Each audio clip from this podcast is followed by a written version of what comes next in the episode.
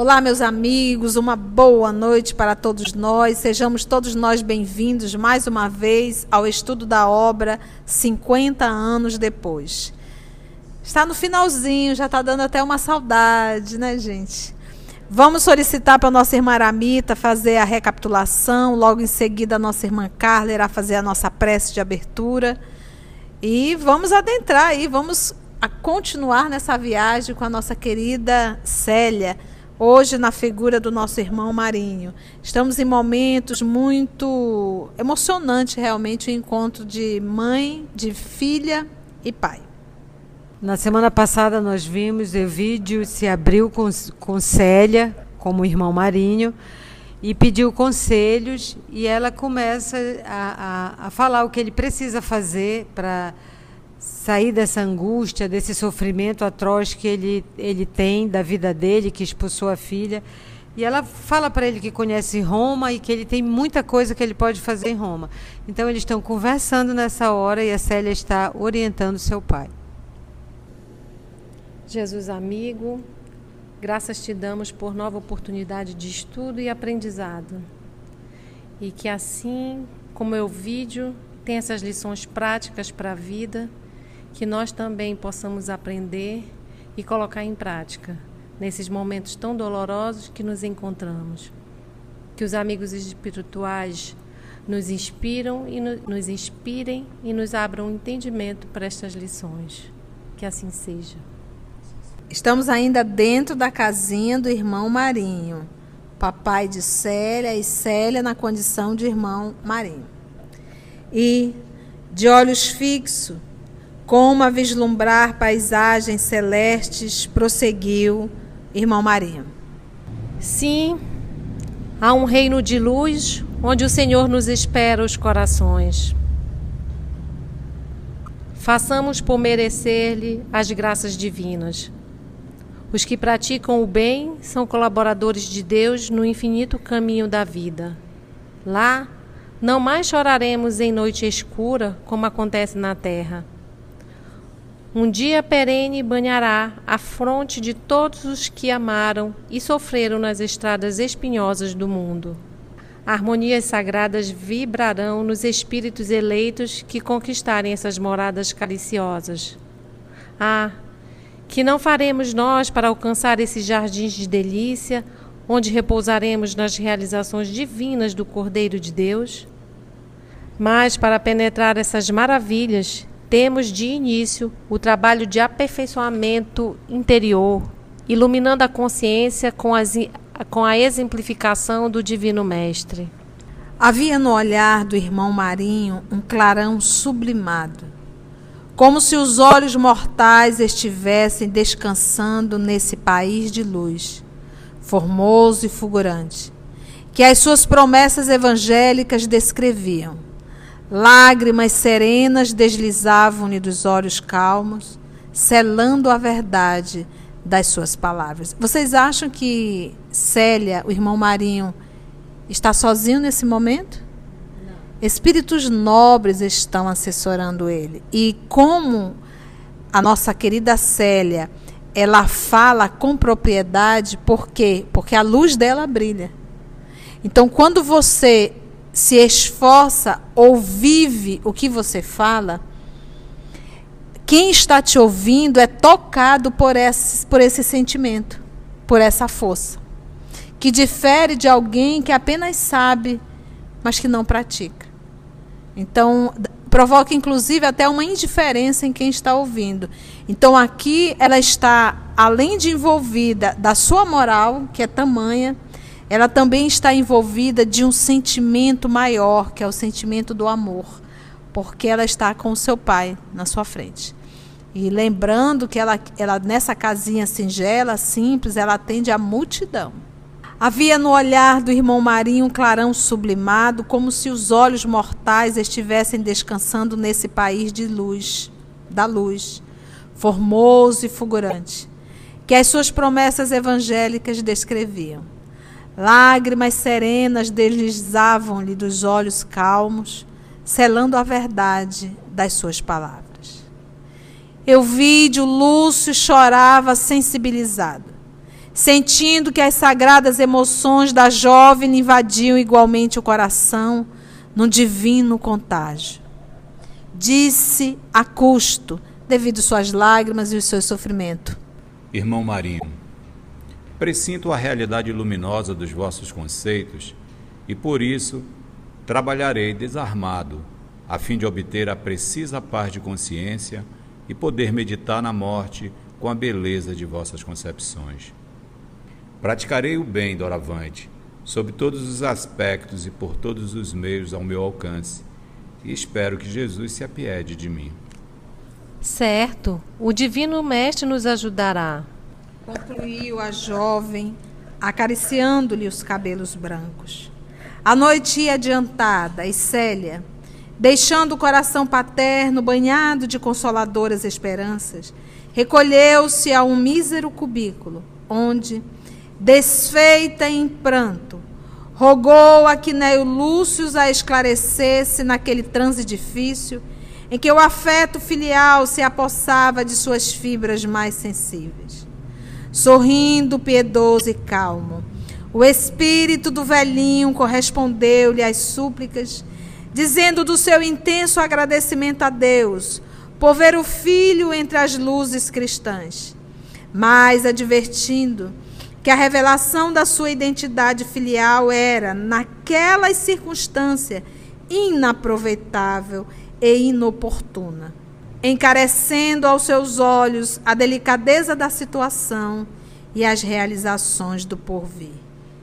Fortalecida e encorajada, Célia preparou a primeira refeição da manhã, que o tribuno ingeriu, sentindo novo sabor e experimentando as melhores disposições para enfrentar de novo a vida.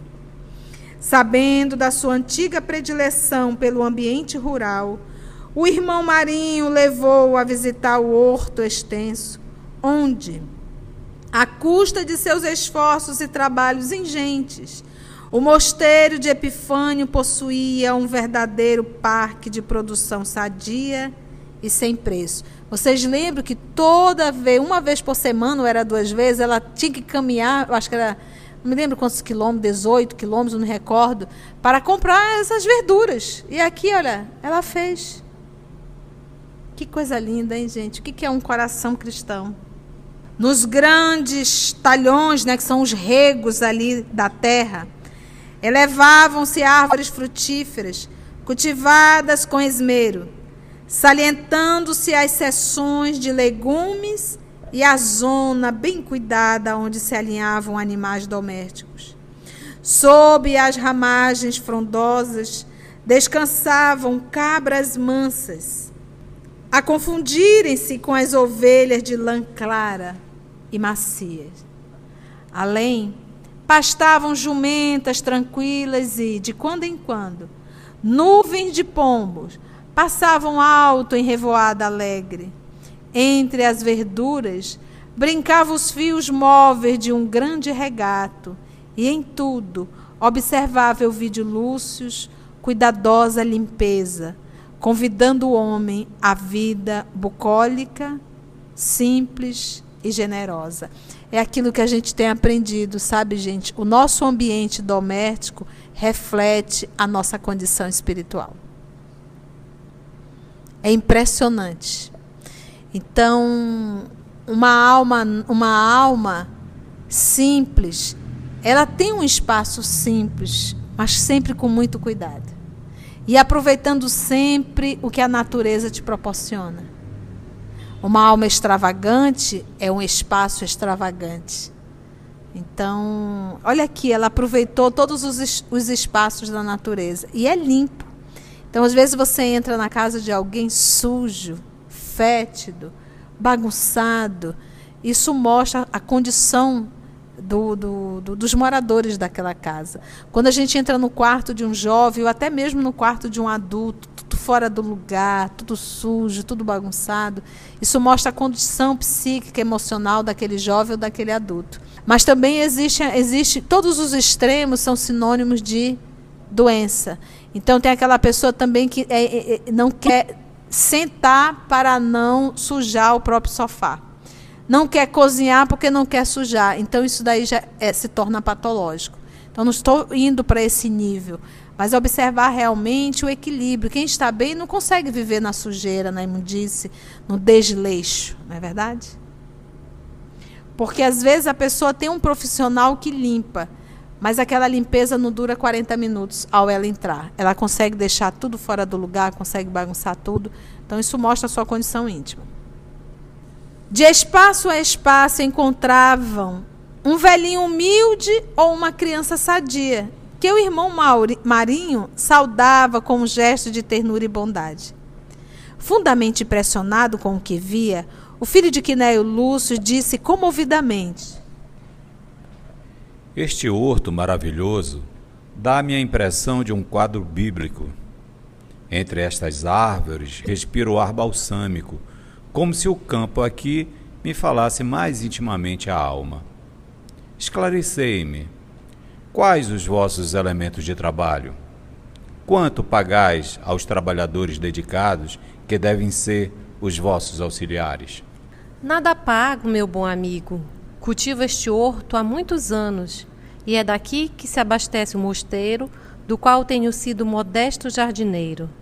Não tenho empregados, meus auxiliares são antigos moradores da vizinhança, que me ajudam graciosamente quando podem dispor de alguma folga.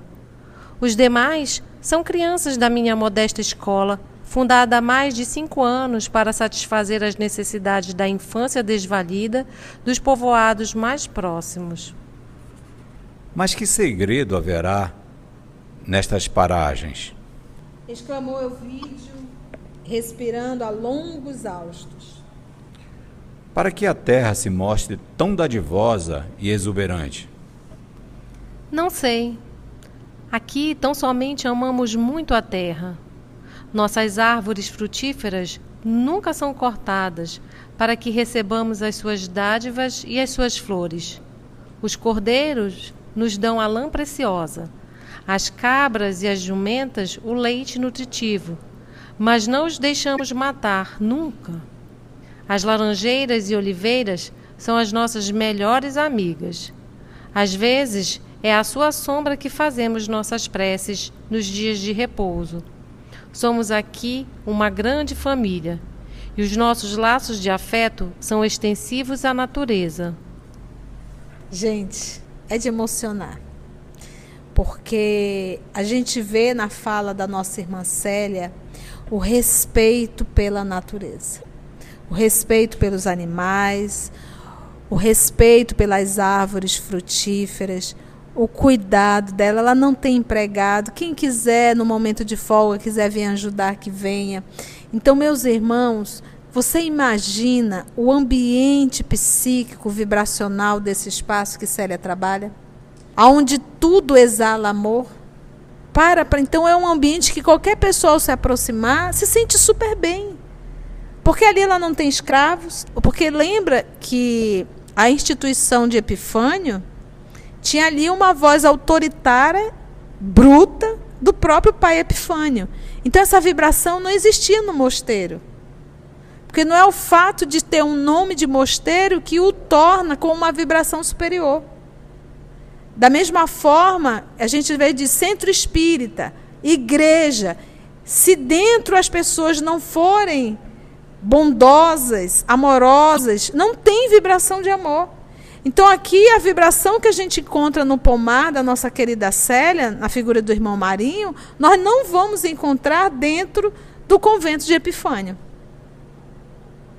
Por quê? Por causa do amor da alma dessa grande alma chamada Célia.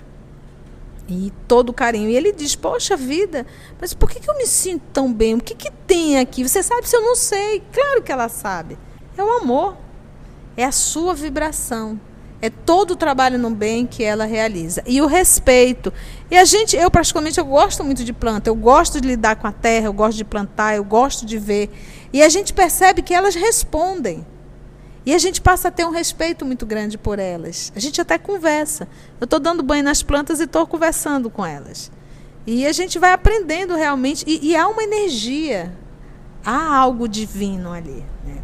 E elas expressam isso que quando as pessoas chegam, a percebem. Fornecendo as explicações que o vídeo aceitava atenciosamente, enumerava fatos e descrevia episódios de sua observação e experiências próprias, imprimindo em cada palavra o cunho de amor e simplicidade de seu espírito. Explicou o senhor Marinho, né, com um sorriso infantil. Um dia, observamos que os cabritos mais idosos gostavam de perseguir os cordeirinhos mansos e pequeninos. Então, as crianças da escola, recordando que Jesus tudo obtinha pela brandura do ensinamento, resolveram auxiliar-me na criação das ovelhas e das cabras, construindo para isso um só redil.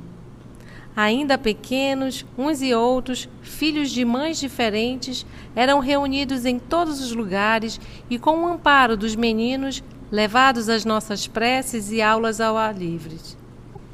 As crianças sempre acreditaram que as lições de Jesus deviam sensibilizar os próprios animais, e eu as tenho deixado alimentar essa convicção encantadora e suave. O resultado foi que os cabritos brigões desapareceram. Desde então, o redil foi um ninho de harmonia, crescendo juntos, comendo a mesma relva e sentindo sempre a mesma companhia uns e outros eliminaram as instintivas aversões. Por mim, observando essas lições de cada instante, fico a pensar como será feliz a coletividade humana quando todos os homens compreenderem e praticarem o Evangelho. Lições grandiosas numa fala tão simples. O tribuno ouviu a historieta na sua radiosa simplicidade com lágrimas nos olhos. Fixando o interlocutor, eu vi de Lúcio exclamou, deixando transparecer um brilho novo no olhar. Irmão Marinho, estou compreendendo agora a exuberância da terra e a maravilha das, da paisagem. Todos esses feitos são um milagre do devotamento com que vindes consagrando todas as energias à terra benfazeja. Tendes amado muito e isso é essencial. Por muitos anos fui também homem do, do campo, mas até há pouco tempo venho explorando o solo apenas com o interesse comercial. Agora compreendo que, doravante, devo amar também a terra, se algum dia regressar à lavoura. Hoje entendo que tudo no mundo é amor e tudo exige amor. A jovem ouvia as considerações paternas enlevada nas suas esperanças. Três dias ali ficou Elvídio Lúcio a edificar-se naquela paz inalterável. Horas de tranquilidade suave, em que todas as amarguras terrestres, como por encanto, se lhe aquietavam no íntimo do coração entristecido. Por vezes, Célia teve ímpeto de lhe comunicar as carinhosas emoções do seu coração filial. E, contudo, Estranha força parecia cortar-lhe a vontade, dando-lhe a entender que ainda era prematura qualquer revelação. Quem era o seu Quinéio Lúcio? Por fim, ao despedir-se, mais fortalecido e confortado, o tribuno falou: Irmão Marinho, parto com o espírito tocado de novas disposições e de outras energias para enfrentar a luta e as tristes expiações que me competem na terra. Rogai a Deus por mim. Pedi a Jesus que eu tenha o ensejo e a força de pôr em prática os vossos conselhos. Volto a Roma com a ideia do bem a cantar-me na alma. Seguirei vossas sugestões em todos os passos e nesse escopo é bem possível que o Senhor satisfaça as minhas justas aspirações paternas. Logo que possa, regressarei para abraçar-vos. Jamais poderei esquecer o bem que me fizestes. Ela tomou-lhe então a mão e beijou-a, de olhos úmidos, enquanto o tribuno considerou comovido aquele gesto de humildade. Ansiosamente deteve-se a contemplar o carro que o transportava de volta a Alexandria, até que ele se sumisse ao longo numa nuvem de pó. Fechando-se então no seu cubículo, abriu uma pequena caixa de madeira, trazia de Minturnes, na qual guardava a túnica com que saíra de casa no dia inovidável do seu exílio. Entre as poucas peças, repousava a pérola que o pai lhe trouxera da Fócida, única joia que lhe ficara. Depois de totalmente espoliada pela criminosa ambição de Atéria, revirava nas mãos, entre lágrimas, os objetos antigos e simples de suas cariciosas lembranças. Elevando-se em prece a Deus, rogou não lhe faltassem as energias indispensáveis ao cumprimento integral de sua missão. Vocês estão vendo o que é renúncia? Vocês estão vendo o que é obediência a Deus? Quanto a Elvídio Lúcio, de regresso, sentia-se como que banhado numa corrente de pensamentos novos. O irmão Marinho, a seus olhos, era um símbolo perfeito dos dias apostólicos, quando os seguidores de Jesus operavam no mundo em seu nome. Desembarcando em Nápoles, dirigiu-se para Capua, onde foi recebido pelos filhos com excepcionais demonstrações de carinho. Caios e a esposa exultaram com as suas melhoras físicas e espirituais, apenas estranhando que regressasse do Egito com tantas ideias de caridade e beneficência. Depois de esclarecê-los quanto ao irmão Marinho e à fascinação que ele exercera no seu espírito, Euvídio Lúcio acrescentou: Filhos, sinto que não poderei viver muito tempo e quero morrer de conformidade com a doutrina que abracei de coração. Voltarei agora a Roma e tratarei de preparar o porvir espiritual conforme as minhas novas concepções. Espero que não me contrariem os últimos desejos. Dividirei nossos bens e a terça parte ser-lhes-á entregue em tempo oportuno. O restante buscarei movimentar de acordo com a minha crença nova. Conto com o auxílio de ambos, neste particular. Caios e Elvide atribuíram a súbita transformação paterna a sortilégio dos cristãos, ou seja, feitiçaria. Que, a seu ver, teriam abusado da sua situação de fraqueza e abatimento, em face dos muitos abalos morais. Nada obstante, com a generosidade que a caracterizava, a esposa de Fabrício acentuou: Meu pai, não ouso discutir vossos pontos de fé, pois acima de qualquer controvérsia religiosa estão o nosso amor e o vosso bem-estar. Procedei como melhor vos prover.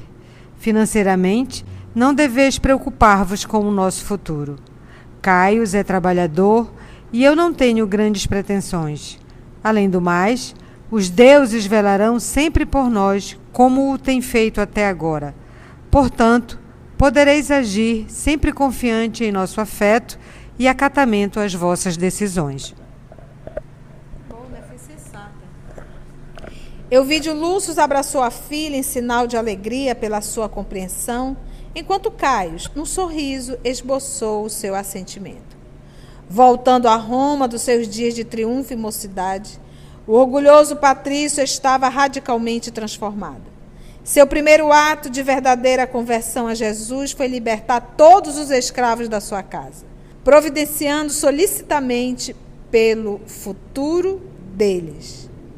Afrontando os perigos da situação política, não fez mistério de suas convicções religiosas. Exaltava as virtudes do cristianismo nas esferas mais aristocráticas. Os amigos, porém, o ouviam penalizados para os de sua esfera social, Euvídio Lúcio padecia as mais evidentes perturbações mentais, provenientes da tragédia dolorosa que lhe enchera o lar de um luto perpétuo e angustioso. O tribuno, todavia, como se prescindisse de todas as honrarias exigidas pelos de sua condição, parecia inacessível aos conceitos alheios e, com assombro de todas as suas relações, dispôs da maioria dos bens patrimoniais em obras piedosas, com as quais os órfãos e as viúvas se beneficiavam. Seus companheiros humildes da porta ápia se regozijaram com o ardor evangélico de que dava agora pleno testemunho. Auxiliando-lhes os esforços e defendendo-os publicamente. Não mais se entregou aos ócios sociais, porquanto, às vezes, pela manhã, era visto no esquilino ou na suburra, no trastrevere ou no velabro, buscando informações dessa ou daquela família de indigentes, porque esses eram os lugares da pobreza e da miséria. Ela falou para ele. Ela falou. Não só isso, visitou os descendentes de Atéria, lembra? A causadora de tudo. Procurou-a no intuito de perdoar-lhe, mas não encontrou sequer notícias, por ninguém conhecia o trágico fim da velhinha, ocorrido no mesmo sentido oculto por ela utilizado para a prática do mal. O tribuno, todavia, aproveitou a estada em Benevento para ensinar aos membros daquela família, que se considerava integrada na sua tutela, os métodos seguidos pelo irmão Marinho no trato carinhoso da terra. Em seguida, ei-lo na herdade de Caios Fabrícios, onde assumiu voluntariamente a direção de numerosos serviços rurais, utilizando aqueles processos que jamais poderia esquecer, tornando-se amado como um pai pelos que recebiam de boa vontade suas ideias novas e interessantes. Todavia, depois de tantos e benéficos labores, o antigo tribuno adoeceu, sobressaltando o coração dos filhos e dos amigos. Assim esteve um mês, combalido e padecente, quando um dia, melancólico e trêmulo, chamou a filha e lhe disse com maior ternura. Cenas do próximo capítulo. Foram muitas emoções, gente, hoje, muitas lições. Estamos aí caminhando ponto a ponto com a nossa querida Célia. Nosso sentimento é de gratidão. Vamos envolver a nossa irmã Aramita, que irá fazer a nossa prece de encerramento, agradecendo a Deus. Temos aí o nosso caderno de anotação no nosso canal. Pode deixar sua mensagem, que é, será sempre uma grande alegria para todos nós, família do EOS. Graças te damos, Senhor da vida, por essa oportunidade. Quanta emoção, quanta alegria, quantos ensinamentos aprendemos esta noite. O que mais nos tocou hoje foi na fala do, de Gúbio, oração e sacrifício para dignificar a vida. E o vídeo aprendeu essa lição. Ajuda-nos, Senhor, a cada um de nós aqui presentes, encarnados e desencarnados, que possamos, através da oração, unirmos-nos a Ti e, através do sacrifício e da presença dos irmãos espirituais, o caminho de dignificar a vida. Ninguém vem ao mundo sem um objetivo. Que possamos, cada um de nós, aonde quer que estejamos, fazermos os nossos esforços para dignificar cada vez mais a nossa vida e o nosso caminho. Ajuda-nos a ficarmos contigo, pois tu estás sempre conosco hoje e sempre. Que assim seja.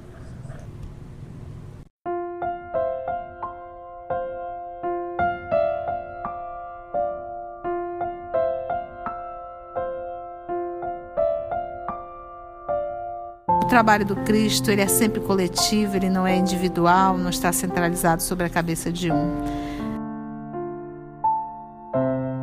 Somos o EOS, esse grupo que Jesus foi construindo ao longo dos anos. E estamos nós aqui estudando e tendo a alegria de poder compartilhar com todos vocês.